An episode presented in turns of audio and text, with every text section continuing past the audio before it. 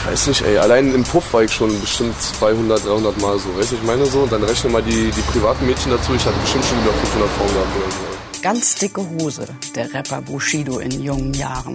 Dass er mal seine Seele dem Abu Shaka-Clan überschreiben würde und schließlich zum Ramo-Clan überläuft, das hat damals wahrscheinlich niemand geahnt.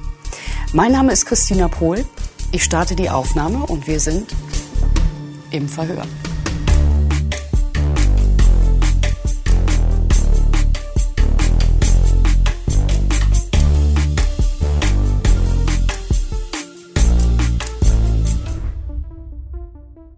In dieser ersten Episode wollen wir uns mit Bushidos Hang zu arabischstämmigen Clans beschäftigen und wollen herausfinden, ob es eine Verbindung gibt zwischen Rap und Clans und wer was davon hat. Ist es eine Symbiose oder auch nicht?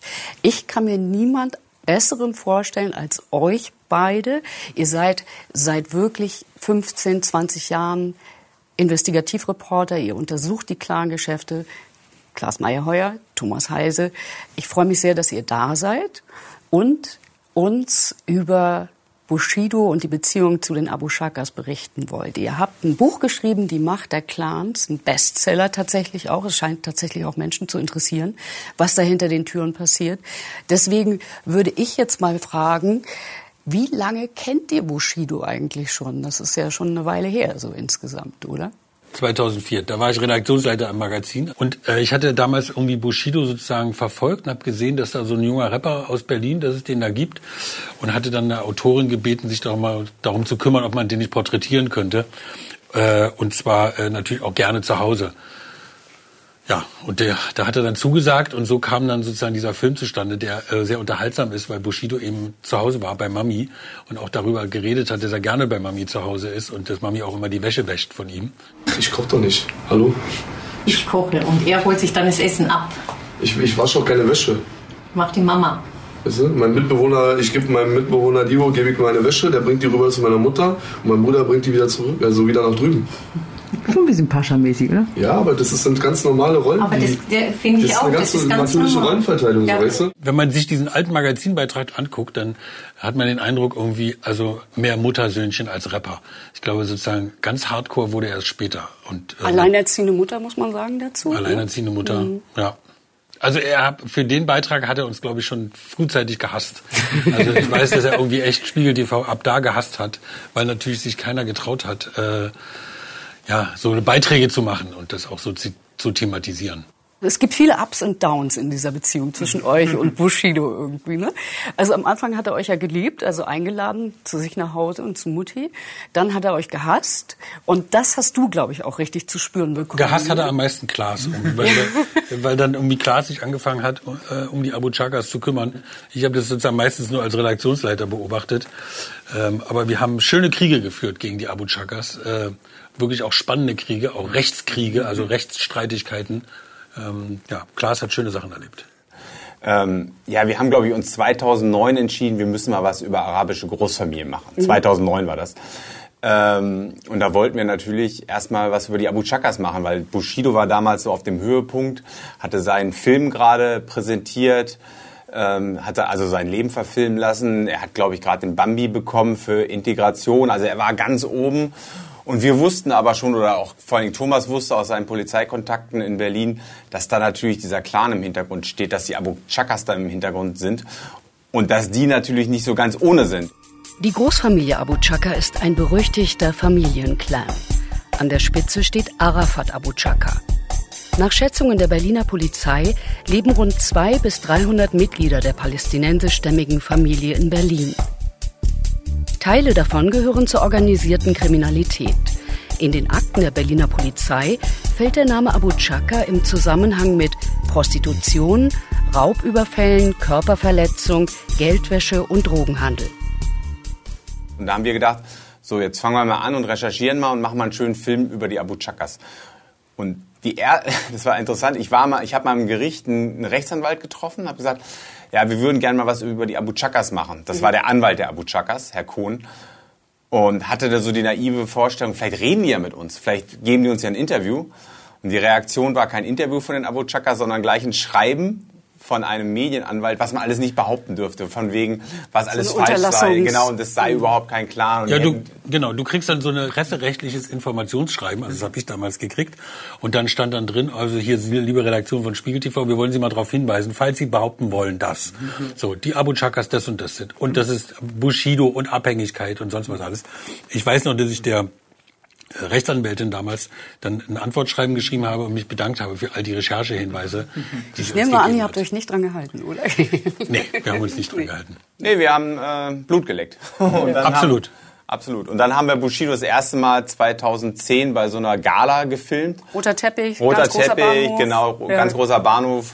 Bushido hat uns auch den Gefallen getan, nicht alleine zu kommen, sondern er hat zwei Brüder der Abu Chakas mitgebracht, also Nasser und Arafat waren dabei, noch ein Geschäftsmann, der so im Umfeld der Abu Chakas immer mitschwamm. Kannst dich noch dran erinnern an diesen Satz, den er zu dir gesagt hat? Spiegel TV war, dachte ich mir doch. CNN, hello, you speak German or you want to speak with me? Können wir ihn noch kurz was fragen? Ach so, it's you. Wie bitte? Du kannst dich fragen, was du willst, aber du wirst keine Antwort kriegen. Oh, ihrer, Ja, bitte.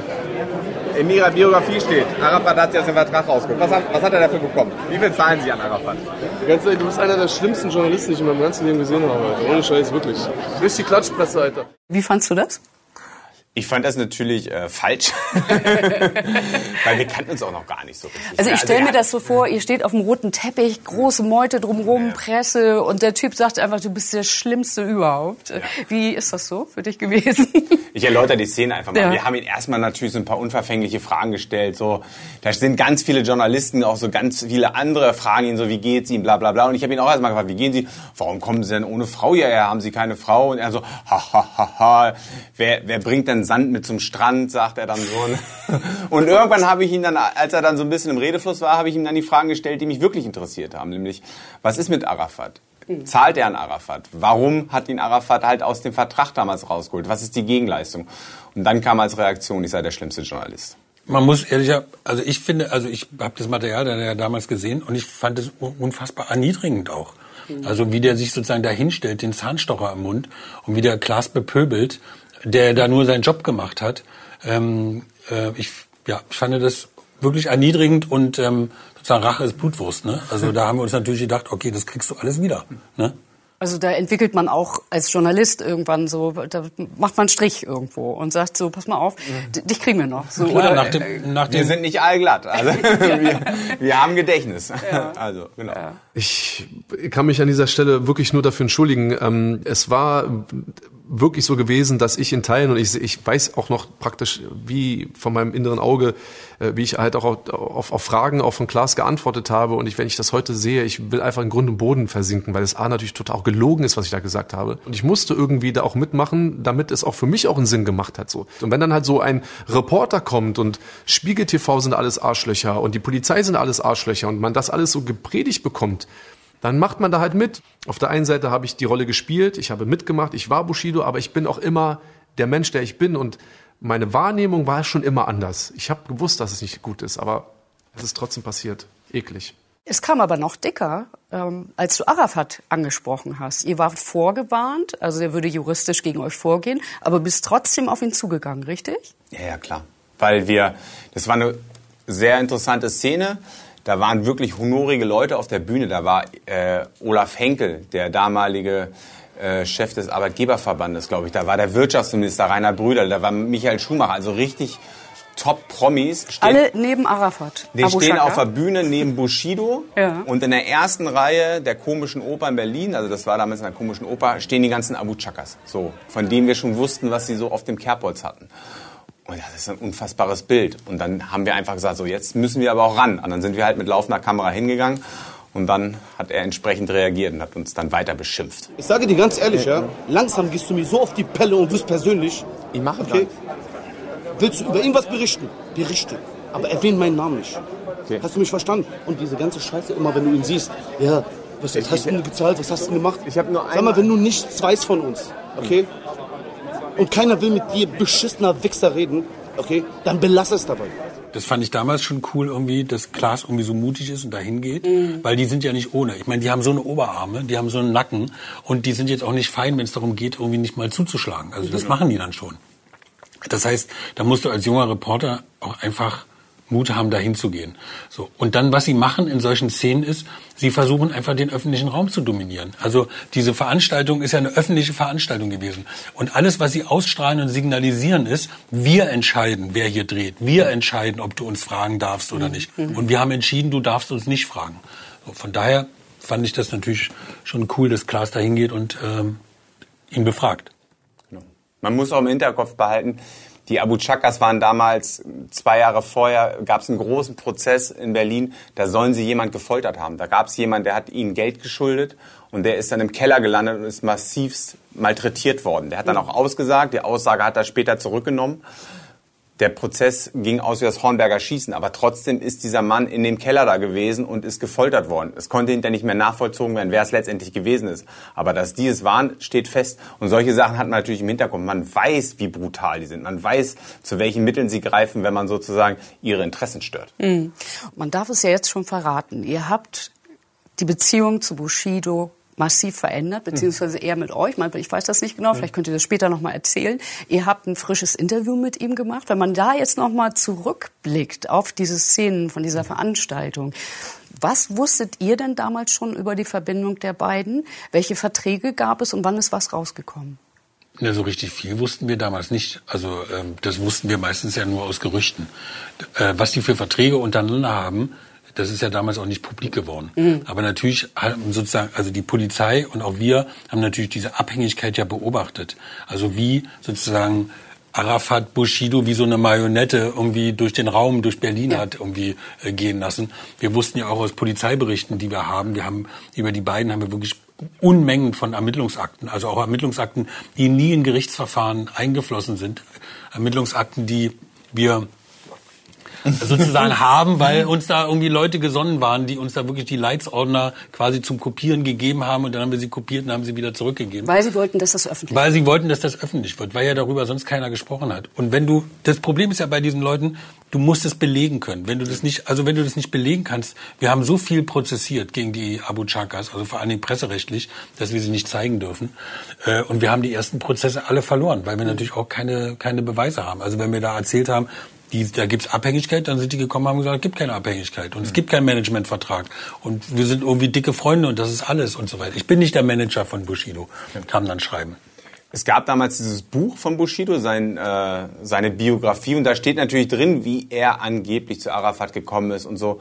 Und dann schreiben das die ist auch das, was verfilmt wurde. Genau, da das gibt's ist ja was diese berühmte Szene. Genau, das gab es damals schon, aber dann schreiben die eiskalt zurück, das Buch ist fiktiv, das basiert nicht auf wahren Begebenheiten. So. In anderen Interviews haben sie erzählt, das ist alles wahr gewesen. Und bei uns haben sie dann sozusagen presserechtlich sind sie gegen uns vorgegangen und haben gesagt, stimmt alles nicht. Zum Beispiel Bushido, äh, Arafat sei nicht der Manager von Bushido. Es gäbe da keine Verträge, es gäbe keine Abhängigkeit. No. Okay, aber wie war es in Wirklichkeit? Was ist denn tatsächlich rausgekommen? Er war ja damals bei einem anderen Label, Agro Berlin. Und wie ist er dann an Arafat geraten? Was weiß man darüber mittlerweile? Es gibt mehrere Versionen. Also es gibt die Version Arafat, es gibt die Version Bushido. Wir erzählen jetzt mal Bushidos Version. Und Bushido war einfach unzufrieden mit seinem Label. Es ging da irgendwie um bestimmte Erlöse aus Kassettenverkäufen und so. Und Agro Berlin, sein Label hat wohl gesagt, nee, du hast uns das Master verkauft, deswegen bist du jetzt nicht mehr an den Umsätzen beteiligt. Und da war Bushido sauer drüber, hat gesagt, so jetzt reicht's mir, jetzt will ich raus da aus diesem Vertrag und hat sich umgehört, wer können ihm da helfen. Dann ist er an Arafat geraten. Und die Geschichte geht so, dass Arafat mit Bushido die beiden zu zweit zu Agro Berlin gefahren ist und Arafat hat die Leute so massiv unter Druck gesetzt, auch körperlich. Hat er dem eigentlich eine Er hat dem einen eine Schelle gegeben, sagt Bushido, und dann ähm, haben diese Leute von Agro Berlin, drei Geschäftsführer, haben dann den Auflösungsvertrag unterschrieben. Und somit war Bushido dann frei, konnte dann sozusagen neu starten. Und bei uns im Interview hat er irgendwie, also was wir neulich geführt haben, hat er dann erzählt, wie das war. Wie er äh, sozusagen mit Arafat dann anschließend im Auto saß und wie er sich bei Arafat bedanken wollte, wie er ihm vielleicht so 10.000, 20.000. 20.000, ob- waren das schon Euro, 20.000 Euro geben Ja. wollte. Ja. Und wie Arafat dann gesagt hat, irgendwie, aber spinnst du, 20.000 Euro? Wir re regeln das komplett neu. Ich möchte und werde von dir eine prozentuale Beteiligung bekommen. Ich wollte das nicht. Ich wollte das von Anfang an nicht. Und dann habe ich so wahrscheinlich kurz danach einfach so gesagt, äh, ja, okay, äh, 20 Prozent? Boah, dann ging es wieder los. dass du dich nicht schämst, das ist eine Beleidigung, Wallah, man muss dir deinen Kopf abreißen und bla bla bla. Ey, was habe ich ja jetzt schon wieder gemacht?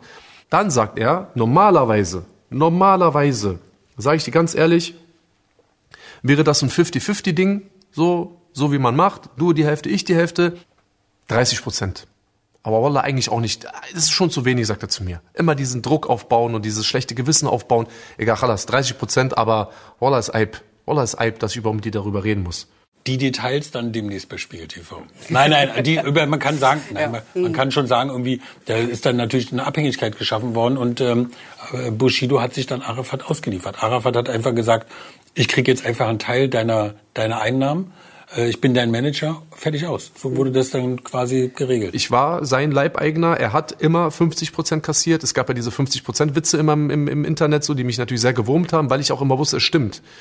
Ähm, ich habe ausschließlich ähm, abseits der Bühne, hinter der Bühne habe ich immer alles getan, was er wollte. Aber was ja zuerst ans Tageslicht kam, dass er ihm eine Generalvollmacht ausgestellt hat. Er hat also quasi ihm alles gegeben, oder? Lass, la, Wie warte, kam la- das? ich will, Ja, ich will ja. nur eine, weil das mir wichtig ist, ähm, noch einmal äh, was zu diesen presserechtlichen Sachen machen. Mhm. Wir haben jede Menge Klagen von den Abu Chakas gehabt und wir haben eine wirklich gute Rechtsabteilung und wir haben dann lange, lange Kriege geführt gegen die und äh, es gab dann irgendwann eine, eine finale Entscheidung eines, eines Gerichtes, die gesagt haben, dass wir die Namen Abu Chaka nennen dürfen und dass wir die Familie auch zeigen dürfen.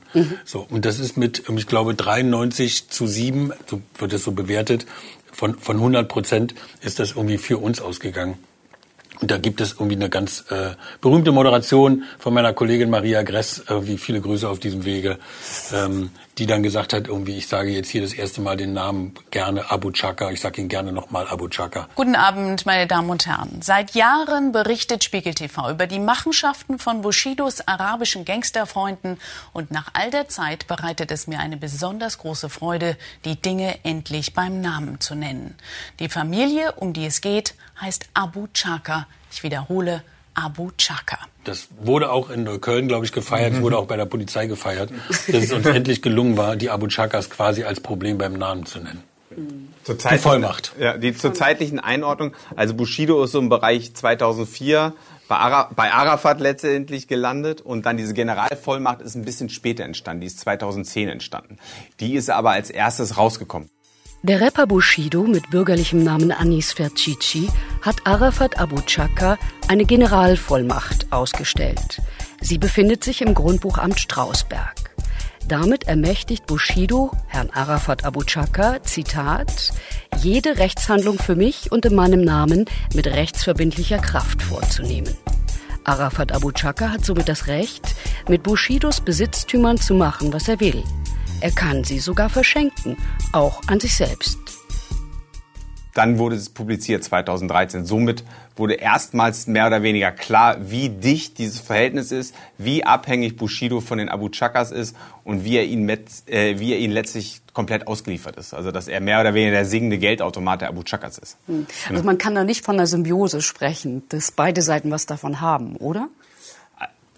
Ich, ich, ich würde nicht 100 zu 0 sagen. Also Bushido hat definitiv natürlich auch von den Abu Chakas profitiert am Anfang. Bushido hat im Bereich Gangster-Rap äh, seine Musik gemacht. Und der brauchte natürlich auch diese berühmte Credibility. Der brauchte eine Glaubwürdigkeit, dass er als Gangster-Rapper natürlich auch mit Gangster zu tun hat. Weil er eigentlich hat war das Muttersöhnchen, ist das, kann man das so sagen unterm Strich? Oder? Ja, aber irgendwann hat er sich natürlich, also sozusagen, es gibt ja die Kunstfigur Bushido und es gibt Arnes, den normalen Familienvater, den wir ja auch kennengelernt haben. Und das ist schon ein kleiner Unterschied. Also wenn du dich mit Arnes normal unterhältst bei ihm zu Hause, redet er weder von Schwänzen noch von irgendwie, also keine Ahnung, dicken Eiern und sonst was, Frauen, so, sondern der ist ein ganz normaler Familienvater, der sich mit dir ganz normal unterhält. Und natürlich ist er, wenn der Bushido ist, ist er eben Bushido. Und der musste natürlich damals ja auch eine Rolle spielen als diese Kunstfigur, was ja auch richtig gut funktioniert hat. Die Musik hat gut funktioniert und ähm, auch sein, seine, die Kunstfigur Bushido hat gut funktioniert. Aber eine Symbiose, also die waren sozusagen klar schon so ein bisschen wie eine symbiotische Beziehung. Ähm, Kann man sagen, dass die befreundet waren, so unterm Strich? ja, ich glaube schon. Also Bushido sagt auch selber, dass er am Anfang mit Arafat echt befreundet war. Ja, sagt er. Ja. Das war, er hat sich da auch, glaube ich, auch wohlgefühlt bei denen. Ne? Bushi- Bushido hatte oder Arnes hatte keine große Familie. Die Abu Chaka sind eine große Familie, die sehr respektiert sind in Berlin, natürlich in bestimmten Kreisen. Die konnten Türen aufmachen, wo, wo Arnes vorher nie durchgekommen wäre. Macht. Es Macht, um Macht. klar, die haben Macht. Ne? Die, waren, die waren eine Nummer in Berlin. Sind sie immer noch. Und äh, das hat Bushido garantiert auch genossen. Wenn die sich, wenn die sich gedisst haben, also die Rapper untereinander gedisst haben, dann ist Bushido zu Arafat gegangen und hat gesagt irgendwie, ich will nicht, dass der und der mich beleidigt. Und dann haben die, haben die Abu Chakas das geregelt. Dann haben die bei, keine Ahnung, wem irgendwie angerufen und haben gesagt, wenn du noch einmal, ne, so. Also selbst wenn es Kunst ist, Bushido möchte das nicht und dann hat es auch keiner mehr gemacht, haben sie sich nicht mehr getraut. Weil sonst ein paar auf die Mütze gekriegt. Jede Wette. Okay, nochmal zum Vertraglichen zu kommen. Wenn es eine Generalvollmacht gab, warum braucht man dann noch so einen Managementvertrag, äh, in dem steht, dass 30 Prozent an die Abu Shakas geht? Die Generalvollmacht war ja ursprünglich für was anderes gedacht. Da ging es ja um ein Immobiliengeschäft. Und es ist zweifelsohne so, dass Bushido damals im Urlaub war und deswegen brauchte Arafat, um ein, eine Immobilie zu kaufen, brauchte er diese Generalvollmacht. Ich glaube, oder wir glauben, dass Arafat ähm, das nicht ganz ohne Hintergedanken gemacht hat. Ja. Also äh, normalerweise machst du so eine Generalvollmacht und da steht dann drin für den Kauf einer Immobilie, tralala und so, ne? So, zack. Aber in der Generalvollmacht, da steht ja drin irgendwie auf immer und ewig. Ne? Und zwar alles, was, äh, alles, was, alles, was du machst und alles, was ich machen will, wird gemacht. Und das ist schon ein kleiner Unterschied. Und dann kam es irgendwann tatsächlich dazu, dass sie es geschafft haben, dass Bushido ein Praktikum im Bundestag gemacht hat. Das ist ja auch noch in dieser Zeit entstanden, wenn ich mich recht erinnere. Wie ist das überhaupt zustande gekommen? Ich kann mir das so schlecht vorstellen, dass man so als Rapper sagt, ich gehe mal in den Bundestag. Warum macht er das? Ähm, das war 2012, dass Bushido im Bundestag war. Und man muss zum Hintergrund wissen, dieser Bundestagsabgeordnete Christian von Stetten, der hatte geschäftlich mit einem Mann zu tun, der sehr eng im Umfeld der Abu Chakas agiert. So, wir nennen den Namen nicht, weil wir gegen den tatsächlich mal gerichtlich verloren haben. Aber der hat sehr, der, von dem hieß es immer, er sei letztendlich der Finanzmanager der Abu Chakas. So. Ähm, und der hatte geschäftlich zu tun mit diesem Bundestagsabgeordneten Christian von Stetten. Die Polizei hatte mal gesagt, möglicherweise habe von Stetten damals finanzielle Probleme gehabt, dann hat sich von den falschen Leuten dann Geld geliehen. So, da sind dann Gelder hin und her geflossen, total ominös. Und so ist dann die Verbindung zustande gekommen zwischen den Abu Chakas, Bushido und diesem Bundestagsabgeordneten. Und Bushido sagt uns, irgendwann hieß es, ey, willst du nicht mal Praktikum im Bundestag machen? Und dann war er dann auf einmal im Bundestag und saß da. Und saß dann auch bei, äh, bei, der, bei so einem CDU-Sommerfest neben dem äh, damaligen Bundesinnenminister. Und ja, dann sind diese Fotos entstanden. Das hat natürlich auch was mit schleichender Infiltrierung irgendwie durch so arabische Großfamilien irgendwie in, in, in die Mitte unserer Gesellschaft zu tun. Ne? Also Einfluss auch auf die Politik zu nehmen oder auf Gesetzgebung ja, oder was klar, auch immer. na klar, ja. na klar, na klar. Ich bin heute hier, weil der Herr von Stetten mir die Möglichkeit gegeben hat, ein, zwei, drei Tage mal so reinzuschnuppern in den parlamentarischen Alltag. Und ähm, ich habe heute Morgen, heute Vormittag an einer nicht öffentlichen Sitzung teilgenommen des Finanzausschusses. Das war ja so ganz okay. Ganz interessant ist noch ähm, diese ominösen Zahlungen zwischen diesem Geschäftsmann aus dem Umfeld Abu Chakas und dem Christian von Stetten, dem Bundestagsabgeordneten. Die wollte die Polizei damals untersuchen. Also für die Polizei war das nicht sauber. Und die wollten jetzt mal Ermittlungen losschieben und das Ganze mal durchleuchten. Dafür hätte man aber die Immunität von Christian von Stetten aufheben müssen. Der ist ja geschützt durch, seine, durch seinen Status als Bundestagsabgeordneter. Um die Immunität aufzuheben, muss man den Immunitätsausschuss anrufen. Also man muss das dem, die Polizei muss sozusagen ihre Unterlagen dem Immunitätsausschuss vorlegen und sagen, wir müssen mal bitte die Immunität von dem und dem Abgeordneten aufheben. Das Problem ist, Christian von Stetten saß selber im Immunitätsausschuss. Also man, er hätte selber über sich entscheiden müssen. Da hat die Polizei gesagt, das bringt ja nichts. Wenn wir jetzt sozusagen unsere gesamten Akten offenlegen, dann geht das natürlich aus wie das Hornberger Schießen. Und so ist er dann geschützt gewesen. Aber wir haben, nicht, wir haben nicht schlecht gestaunt, muss man ehrlicherweise sagen. Als wir die Bilder gesehen haben, haben wir gedacht, holla. Und dann noch irgendwie das Bild, was da unten ist, neben dem damaligen Innenminister. Mir hat dann jemand erzählt, da gibt es geschäftliche Verbindungen zwischen denen. Es gibt auch Straf, also da gab es tatsächlich dann Geldwäsche-Verdachtsanzeigen. Diese Zahlungen sind aufgefallen zwischen dem Bundestagsabgeordneten und diesem ominösen Geschäftsmann. Das ist auch aktenkundig geworden. Aber weiter ist die Polizei dann auch nicht gekommen, weil sie einfach nicht ermitteln konnte. Ihr seid dem ja hinterhergelaufen, da hat er, äh, hat er aber dann auch nichts gesagt, hat der Herr von Stetten. Sagen Sie bitte mal, sind diese Menschen der richtige Umgang für einen deutschen Bundestagsabgeordneten, Herr von Stetten? mit dir sagen, wir machen zum 15. Können Sie uns bitte einmal sagen, welchen Hintergrund diese Zahlung von 37.000 Euro hatte? Herr von Stetten war sehr schmallippig. Da war noch alles prima zwischen den beiden, zwischen Bushido und Arafat Abu Shaka. Wann kam es eigentlich zu dem großen Zerwürfnis? Da ist ja viel schon veröffentlicht worden. Also man hat schon viel, es gibt ja viele Mitschnitte von äh, Arafats Telefon und dergleichen mehr. Aber wann kriselt es so zwischen den beiden? Wann ging das los? Ich glaube, das war ein schleichender Prozess. Ich glaube, Bushido hat sich irgendwann unwohl gefühlt, weil natürlich Arafat ihn komplett vereinnahmt hat. Arafat akzeptiert keine Regeln. Arafat akzeptiert schlichtweg erstmal im Grunde genommen seine eigenen Regeln. Er sagt natürlich, ähm, ja, hier, ich habe Bushido gemacht und bla bla bla und so, ja, natürlich äh, hat er ein Stück weit äh, dazu beigetragen und er war auch und er stand auch sozusagen zur Verfügung. Aber zu glauben, dass er etwas gemacht hat, was ich wollte oder was ich ihm gesagt habe, das ist absurd. Ich bin mir am nächsten. Das ist seine absolute, sein Lebensmotto, definitiv, ja. Dann kam irgendwann Bushidos Frau dazu. Also Bushido hat ja geheiratet, ich glaube auch 2012. Ähm, und das war dann eine neue Konstellation. Bushido hatte sozusagen seine Frau und dann war da noch Arafat. Und diese Konstellation hat Bushido auf Dauer, glaube ich, extrem belastet. Und im Sommer 2017 gab es ein richtiges Zerwürfnis zwischen Arafat, zwischen Arafat und Bushidos Frau. Die haben sich öffentlich mehr oder weniger beschimpft aufs Übelste. Und ich glaube, ab dem Zeitpunkt war irgendwie klar, das geht so nicht weiter. Und Bushido wollte dann raus. Und auch Arafat sagt, ich will mit dem nicht mehr zusammenarbeiten. Dann war eigentlich nur eine Frage, wie viel Abstand muss gezahlt werden, damit diese Geschäftsverbindung endet. Und wir hatten uns damals schon äh, mit, mit äh, Bushido mal getroffen, äh, in einem Café. Ein bisschen später. Ein bisschen später am Saviniplatz. Ähm, da war auch Anna Maria dabei gewesen. Das war irgendwie schon ziemlich beeindruckend. Und also da mochte er euch wieder. Das ist ja sozusagen dann. Naja, der hat dann sozusagen, ich glaube, der hat da eher ausgelotet, ähm, wer sozusagen auch mal bei ihm, ihm zuhört. Ne? Also, Verstehe. Ähm, mhm. ja. Und ähm, das war irgendwie schon interessant, weil irgendwie da klar war, dass Anna Maria vor allen Dingen, also echt, das ist echt eine taffe Frau. Mhm. Man, wenn man die so sieht, denkt man irgendwie, ja, wer weiß und so, aber mein lieber Schwan, also die hat da richtig irgendwie auch gegen Arafat geschossen und hat gesagt, wir lassen uns das nicht länger gefallen. Und das war, wie gesagt, ein Hintergrundgespräch. Das heißt, wir haben das ja nie veröffentlicht. Ähm, wir haben uns dann anschließend aber natürlich ein Memo aufgeschrieben, damit wir das nicht vergessen. Ja. Also das hat uns sozusagen da bestärkt, dass wir irgendwann mal an Bushido ran wollen und versuchen mhm. wollen, irgendwie seine Geschichte aus seiner Sicht zu erzählen.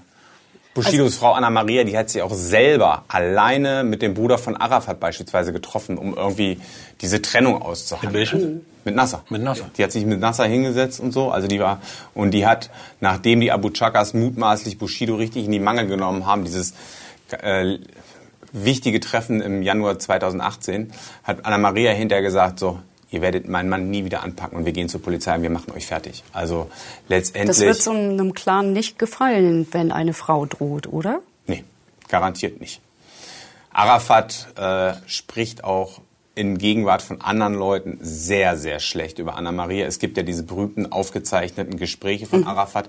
Da gibt es auch ein Gespräch zwischen Arafat und Flair.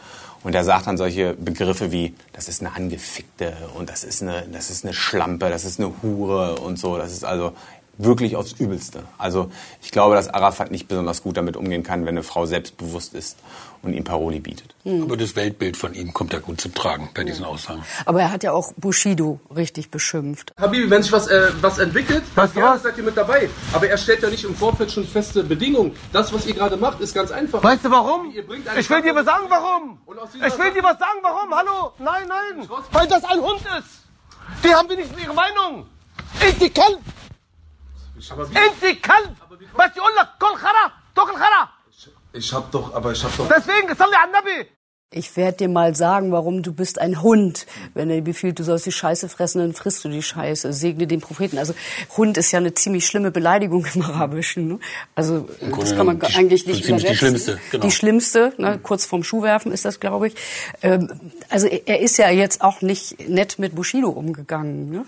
Die Frage ist ja nur... Da fliegt ja plötzlich die, äh, die Cash-Cow weg. Ne? Also ja. das ist ja sozusagen das umsatztreibende Momentum, äh, nämlich Bushido äh, ist plötzlich weg. Also Arafat, Arafat ähm, hat sich ja nicht nur dumm, der hat sich auch dämlich damit verdient, dass Bushido Musik gemacht hat. Also es geht wirklich um Millionen. Das geht richtig um Millionen. Ja, ja, die, hm. sind, die haben so viel, die haben so viel Geld umgesetzt. Ich war sein Leibeigner. Er hat immer 50 Prozent kassiert. Es gab ja diese 50 Prozent Witze immer im, im, Internet, so die mich natürlich sehr gewurmt haben, weil ich auch immer wusste, es stimmt. Ähm, ich habe ausschließlich ähm, abseits der Bühne, hinter der Bühne habe ich immer alles getan, was er wollte. Also Bushido sagt ja, hat ja ausgesagt bei der Polizei, wir kennen viele dieser Aussagen, kennen auch viele dieser, dieser Protokolle, was er da ausgesagt hat. Da geht's um Schwarzgeldeinnahmen, irgendwie bei den Konzerten, da wurde sozusagen, musste bezahlt werden. Die Leute sind zu Arafat gekommen oder zu einem seiner Brüder und haben gesagt, ich will ein Selfie mit Bushido. Mhm. Dann haben die gesagt, kostet 100 Euro. So. Das wusste Bushido gar nicht, aber dann haben die irgendwie sozusagen 100 Euro kassiert und dann wurde ein Selfie mit Bushido gemacht. Das ist natürlich alles Schwarzgeld gewesen. Die haben Tickets äh, neben, dem, neben der offiziellen Kasse verkauft. So die Aussagen von Bushido. Offenbar ist da was dran, weil wie wir wissen, ähm, gibt es einen ähm, Steuerbefehl. Äh, also Araf, Arafat hat Steuerschulden beim deutschen Staat in Höhe von Klaas weiß es bestimmt wieder. Über einer Million Euro. Ja, genau. Ich habe neulich Arafat auch getroffen und habe ihn, also nicht, was heißt getroffen, wir haben ihn gefilmt und ich habe ihn gefragt, warum er denn seine Steuerschulden über, über eine Million Euro nicht zurückzahlt. Sie sollen 30 Prozent kassiert haben am Anfang, ohne Rechnung. Haben Sie das Geld eigentlich versteuert? Das hat ihn, glaube ich, ziemlich irritiert, weil er da Vielleicht irgendwie ganz schnell weggegangen ist, hat dann sein Telefon gezückt, er telefoniert. Also das ist ihm, glaube ich, nicht so recht, dass dass wir das bekannt wissen. ist, dass bekannt ist, dass er Steuerschulden hat und sie offenbar nicht zurückzahlen kann. Arafat ist sich selbst am wichtigsten und er liebt das Geld. Er liebt das Geld, er liebt die Öffentlichkeit, er liebt die die Tatsache, dass sich Leute mit ihm beschäftigen, er liebt die Tatsache, dass Leute sich um ihn auch scheren, ob es jetzt nun positiv oder negativ ist, glaube ich, ist ihm auch vollkommen egal. Ihr habt ja auch zu äh, Arafat Abu Shaka eine sehr wechselseitige Beziehung. Das geht ja eigentlich äh, will er immer, nee, dass immer ihr mit, mit, war die immer schlecht? War die immer schlecht wirklich? Also weil also bei mir ja, bei Thomas nicht. Ja, er macht euch ja zum Vorwurf, dass ihr sozusagen die ganze Familie in Sippenhaft nehmt, dass ihr alle Abu Shakas verurteilt. Er selbst ist ja nie verurteilt worden. Also man kann ja nicht sagen, dass er kriminell ist. Nee, definitiv nicht. Also aber trotzdem tut ihr ihn sozusagen in die Kiste und sagt, der ist der Boss da. Oder? Ja, aber seine Attitüde ist natürlich so, aufzutreten, als wenn er irgendwie hardcore und kriminell wäre. Ne? Mhm. Also das ist ja, ähm, also sie haben sozusagen einfach einen in der Familie, der ist hat eine weiße Weste. So, das ist Arafat. Der musste ja auch nicht kriminell sein. Also jedenfalls, ich meine, der hat jetzt Steuerschulden. So, der hat jetzt ein Strafverfahren am Hacken. Der steht das haben ja auch viele Politiker, die Steuerschulden. Ja, ja klar, aber ich will damit, ich will damit nur sagen, irgendwie, der hat natürlich Dreck am Stecken. So, das ja. ist natürlich alles erst später rausgekommen. Aber in der Zeit mit Bushido, warum sollte der, wo, wo, warum sollte der mit Drogen handeln oder sowas? Wozu? Der hat ja so viel Geld verdient mit Bushido, völlig gefahrlos, ohne also sozusagen Stress zu haben. Ja. Äh, deswegen, warum sollte der kriminell sein? Wir wissen ja von den anderen Brüdern, da müssen wir sozusagen immer rechtlich auch ein bisschen vorsichtig sein, ähm, weil die äh, oft genug ja auch nur als Tatverdächtige in den Akten stehen ja. und nicht, nicht verurteilt worden sind. Aber wenn du durch Berlin gehst und du fragst irgendwie, wem gehört dieser Straßenstrich, so, dann sagen dir alle, die, dieser Teil des Straßenstrichs gehört einer, einem aus dieser Familie. Ein so. ehemaliger und, Zuhälter hat euch das ja auch mal genau, bestätigt, genau. ne? oder? Ich habe mal ja. Fenske gedreht, also René Fenske hat damals als Oberzuhälter einen Teil der Kurfürstenstraße gemacht, so wie man sagt. Der hat die Standgelder von den Prostituierten eingesammelt. Die, mhm. die Frauen mussten dafür bezahlen, dass sie dort sich verkaufen durften. Ja. So, einfach nur Standgeld. So, dieses Standgeld hat der Zuhälter genommen und in zwei Teile geteilt. Ein Teil für sich, den anderen Teil für Nasser Abu Chaka. Nassan ist bekannt dafür, dass er das meiste Sagen hier in diesem Gebiet Schöneberg hat. Und um einfach die gewisse Rückendeckung zu haben, habe ich mich an ihn gewandt und so kam der Deal zustande. 50 Prozent an die Familie, 50 Prozent für mich. So lief das. Ja. Und ich glaube, um nochmal auf Arafat zurückzukommen, Arafat war nicht kriminell und ist bisher auch nicht verurteilt. So. Aber natürlich, und das ist unsere ganz feste Überzeugung, hat er den Ruf seiner Brüder genutzt, um beispielsweise auch Bushido aus diesem Vertrag rauszukriegen. Die wissen natürlich, diese Leute, mit wem sie sich da eventuell anlegen. Sie wissen, dass sie sich mit den Abu Chakas anlegen. Mhm. Und im Umfeld der Abu Chakas, die waren nicht nur nicht nur die, die Brüder waren sehr aktiv, sondern es gibt ja auch Leute, die hatten ja regelrechte Soldaten. Es gibt eine Figur, Faisal Kilic, der hat für die sozusagen die Drecksarbeit gemacht. So, der hat, der ist verurteilt worden dafür, einen Mann in den Po gestochen zu haben. Gibt so ganz, äh, ganz berühmte Aufnahmen, wie der in so ein Café reinrennt und so einen Typen absticht. Und wer ist dieser Typ, der da abgestochen wird? Das ist ein Zeuge, der mal gegen Ali Abu Chaka ausgesagt mhm. hat. Und dafür musste Ali Abu Chaka dann ins Gefängnis. Also da gibt's mehrere Geschichten, wo man sagen kann, ähm, die Abu Chakas, die haben richtig Dreck am Stecken. Und die, und die Staatsanwalt hat ja selber auch gesagt, das ist eine kriminelle Familie und die kann man der organisierten Kriminalität zurechnen. Eins sollten wir nicht unerwähnt lassen. Na? Also, Fans gesagt über Nasser, Straßenstrich hat er bezahlt. Wir haben neulich einen Hells Angel interviewt, der hat auch gesagt, Nasser hat richtig auch an, einem anderen Straßenstrich kassiert. Da habe ich gedacht, ich gucke noch mal schnell in unseren Unterlagen nach. Nasser Abu Chaka, Bewilligung von Leistungen zur Sicherung des Lebensunterhaltes. Habe ich hier irgendwie ein Papier vom Jobcenter Berlin-Neukölln vom 20.06.2014. Sehr geehrter Herr Abu Chaka, Sie und die mit Ihnen in Bedarfsgemeinschaft lebenden Personen werden aufgrund des Antrags bam, bam, Leistung nach dem zweiten Buch Sozialgesetz, also Hartz IV, bewilligt. So, monatlicher Gesamtbetrag für die Familie 1885 Euro. Also das ist Nasser und seine Familie. Abu Chaka Nasser 353 Euro. Und da weiß man ganz Seine genau, Frau, dass er parallel dazu die, den Straßenstrich bespielt hat. Ja, es ist zeitlich davor gewesen, Zeitlich? aber natürlich, was man jetzt sagen kann, äh, Nasser ist ja aktuell auch vor Gericht zusammen mit seinen Brüdern wegen der Bushido-Geschichte. Nasser kommt mit einem riesigen, großen SUV von Volvo, der bestimmt 70.000, 80.000 Euro kostet und gibt im Gericht aber an, er sei arbeitslos. Gehört wahrscheinlich auch nicht ihm, ne? Nee, garantiert nicht, aber Aber was uns mal interessieren würde, das wäre sozusagen mal eine Frage ans zuständige Jobcenter. Was unternimmt das zuständige Jobcenter eigentlich seit 2000 schieß mich tot, um den Burschen in Arbeit zu kriegen? Also Sozialverpflichtungsabgaben. Ne? Die- So, dem, offenbar ja nichts. Oder aber die sagen, er macht nicht mit. Man könnte das ja auch streichen oder kürzen oder sonst was. Aber davon ist ja hier nicht die Rede. Ich glaube, es würde ihn auch so ankotzen, dass wir das haben. Den, den, den Sozialbescheid. Ja. Die haben ja drei sehr auffällige Namen. Drei der sechs Söhne, muss man sagen. Nasser, Rommel und Arafat. Wie, wisst ihr, wie es dazu kam? Das wird der Vater. Wer gibt den ähm, äh, in den Familien den Namen? Das ist der Vater. Und der Vater hat offenbar einen Hang zu Menschen, die irgendwie die Juden hassen. Mhm. Also wie sonst komme ich auf den Namen Rommel. Also Rommel ist der Wüstenfuchs ne, der Nazis gewesen, der schon gegen die Juden in den Krieg gezogen ist, damals für Hitler. Und äh, Nasser, klar, es ist auch geschichtsfest.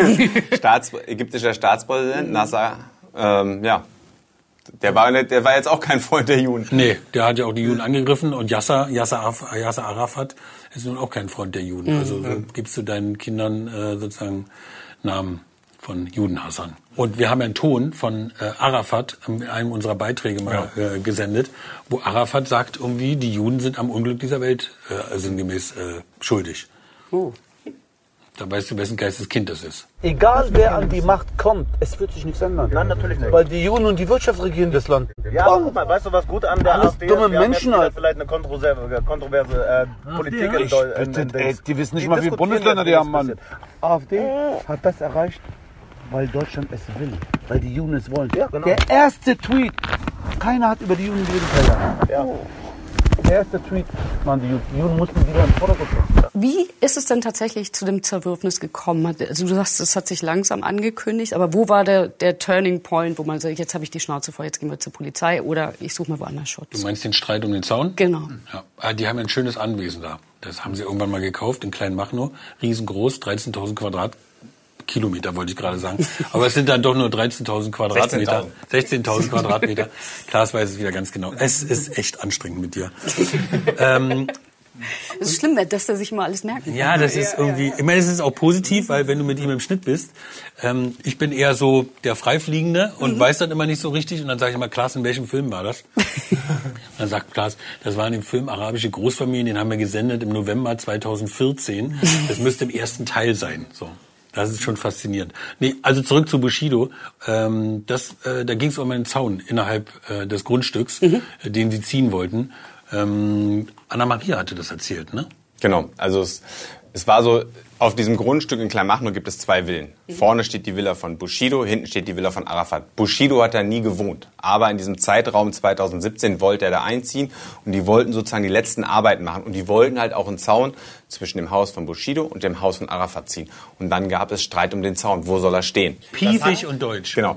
Wahnsinn. Man muss aber sagen, das, das, hatte, das hat das Fass zum Überlaufen gebracht. Das Fass war aber vorher schon voll, Ja. würde ich sagen. Bushido war schon vorher fertig. Also der war, man muss sich diese Beziehung auch ziemlich schlimm vorstellen, wenn man dem glaubt, was Bushido erzählt. Also Arafat ist ein sehr der hat halt natürlich Bushido betrachtet wie so eine Marionette, wie sein, wie sein Geldesel. Mhm. Und den wollte er auch niemanden sozusagen zugänglich machen. Arafat soll immer extremst darauf geachtet haben, dass Bushido wenig Kontakt noch zu anderen Leuten hat. So, dass sozusagen Arafat der einzige ist, mit dem er wirklich Kontakt hat. Und das ist natürlich irgendwann sehr nervlich belastend. Das glaube ich, auch wenn man Künstler ist und eigentlich Texte schreiben soll und Songs machen soll, das ist ja nicht so leicht. Ne? Weil es hilft einem ja nicht, wenn man in Angst lebt. Arafat hat mich eingesperrt, ich habe geweint, er hat mich beleidigt, er hat mich gedemütigt, er hat mich, er hat mich geschlagen. Ich habe Angst gehabt und habe immer noch Angst vor ihm. Es ist eine andere Angst, als kleine Kinder Angst vom Dunkeln haben und sowas alles. Ich bin ein erwachsener Mann, aber ich traue ihm sehr viel Böses zu. Ich weiß vor allem, dass wenn er gekränkt wird, rachsüchtig ist, dass er nicht vergisst, dass er nicht verzeiht. Ja, aber Schuld an der Situation ist Bushido natürlich trotzdem auch. Ne? Also das Weil er sich auf ihn eingelassen hat. Ja, ja klar. Also, ja. Das hat der Klaas vorhin gesagt. Das war ja schon, der hat ja auch von dem profitiert. Ne? Mhm. Wenn du, wenn du als Rapper durch Deutschland tourst und hast keine Entourage dabei, zu diesen Konzerten kommen ja Leute, die sind ich sag mal, potenziell gewalttätig. Mhm. Also das ist Gangster-Rap, zieht natürlich auch Leute an, die Gangster cool finden. Das sind ja nicht nur 13-Jährige, sondern da sind ja auch schon ein paar Ältere dabei, die auch gerne mal zeigen wollen, dass sie auch eine Kante haben und zuhauen können. Das heißt, du brauchst auch irgendwie so eine eine Familie, also Nacken sagen die immer äh, in der Szene, äh, die dich da beschützt, also die einfach da zusieht, dass du da deine Ruhe hast, dass du auftreten kannst und dass du auch nicht auf die Fresse kriegst von irgendwelchen anderen Leuten. Es ist ein ganz einfacher Mechanismus. Also sobald ein Rapper erfolgreich ist und richtig viel Geld verdient, und da ist mittlerweile richtig viel Geld in dem Business zu holen, werden Leute an diesen Rapper rantreten und sagen, ey, du bist ja ganz schutzlos. Ey, du brauchst doch irgendjemanden, der auf dich aufpasst. Das geht doch nicht so. so. Und diese Leute, das ist natürlich ein Teil von Erpressung.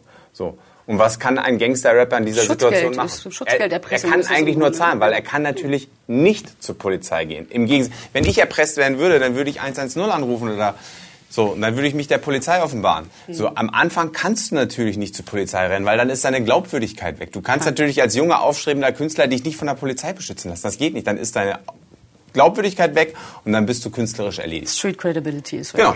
Ja. Das ist der ganz einfache Mechanismus. Mhm.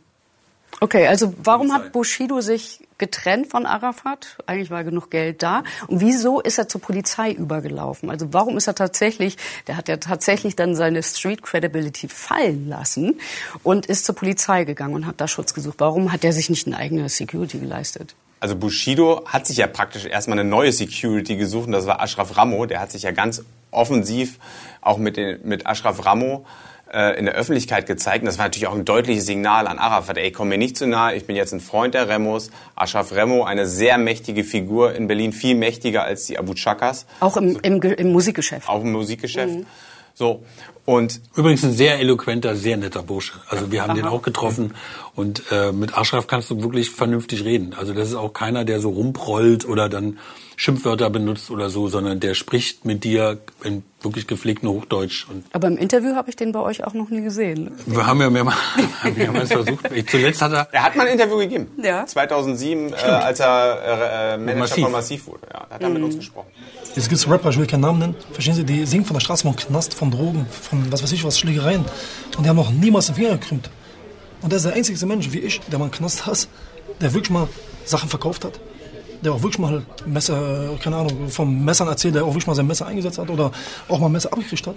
Er ist der Einzige. Genau wie ich, verstehen Sie? Bushido war erstmal im Dunstkreis von Ashraf. Ähm, und dann ist, glaube ich, aber die Angst vor den Abu Chakas so groß geworden, weil es dann auch hieß, die Abu Chakas wollten eventuell äh, Bushidos Frau entführen oder Bushidos Kinder entführen. Und ich glaube, dann ist der Druck so massiv geworden, mhm. dass Bushido einfach gesagt hat, ey, ich brauche jetzt den besten Schutz den ich haben kann. Und das ist dann, dann doch letztendlich die Polizei. Die ist am professionellsten, die hat die meisten Mittel, um irgendwie gefährdete Leute zu beschützen. Genau. Und die werden sich doch auch an den Kopf gefasst haben, oder? Also ich meine jetzt ernsthaft. Wenn du ja. so einen Clan verfolgst, eine ganze Weile, als Institution, als Ordnungskraft. Und dann äh, kommt einer von denen, kommt dann auf einmal zu dir und sucht bei dir Schutz. Wie haben die Ermittlungsbehörden das aufgenommen? Äh, wir haben mit Ermittlern geredet, die sozusagen die Causa seit für 20 Jahren irgendwie verfolgt haben. Und die haben am Anfang gesagt, irgendwie glaubt ihm nicht.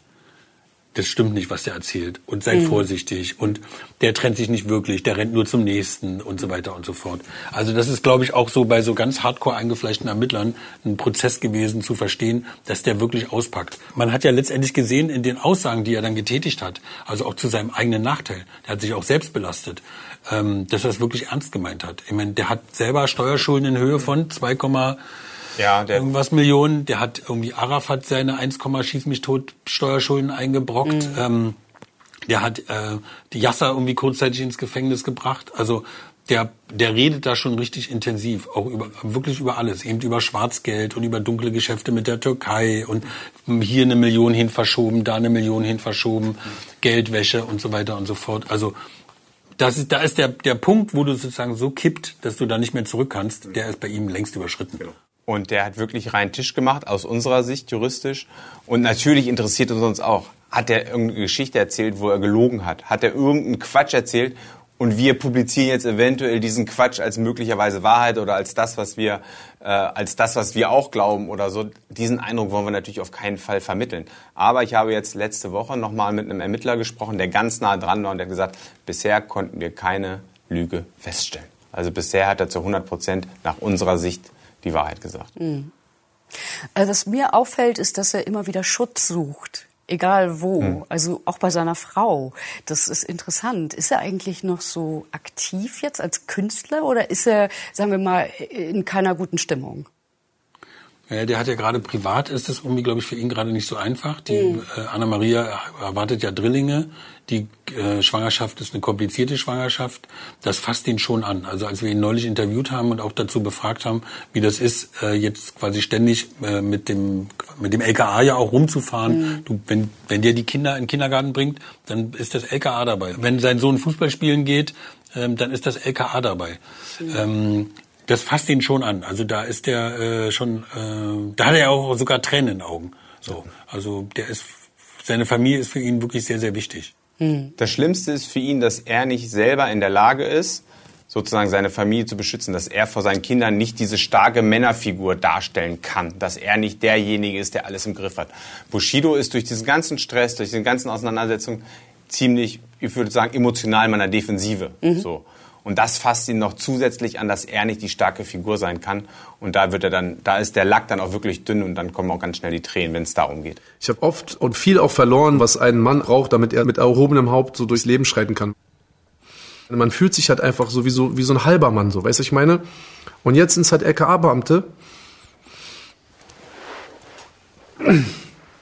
die halt meine Kinder morgens zur Schule fahren, Alter. Weißt du? Wie das künstlerisch ist, wird man dann einfach in Zukunft sehen, wenn seine neuen, wenn er neue Sachen publiziert. Also was wir irgendwie eigentlich ganz cool fanden und was wir auch in einem Filmbeitrag mal thematisiert haben, ist dieses Video Mephisto. Mephisto, wo er tatsächlich auch über die Beziehung getextet hat. Ne? Genau, wo er mit Arafat abgerechnet hat. Ja. Ja, also Mephisto, der Teufel. So muss er ihn ja mittlerweile auch sehen. Ja, ja, klar. Der Teufel, also sozusagen Mephisto nach dem äh, Faustchen Prinzip, dem er ja die Seele verkauft hat. Also ne, der Mephisto ist gekommen und hat gesagt, ich mache alles aus dir, ich mache dich berühmt, reich und so weiter und so fort. Ne? Und äh, wenn du mir deine Seele verkaufst, wie bei Faust, und dann hat äh, Bushido äh, zugesagt äh, und ja, ist dann nicht mehr rausgekommen. Aber die Geschichte ist ja noch nicht zu Ende. Es laufen ja noch Verfahren und die beiden bekriegen sich ja immer noch. Die haben sich ja, sind ja noch nicht auseinanderdividiert, Nee. so wie man das sich vorstellt. Was ist eure Prognose? Der wird noch eine ganze Weile mit dem Schutz des LKA durch die Gegend fahren. Definitiv.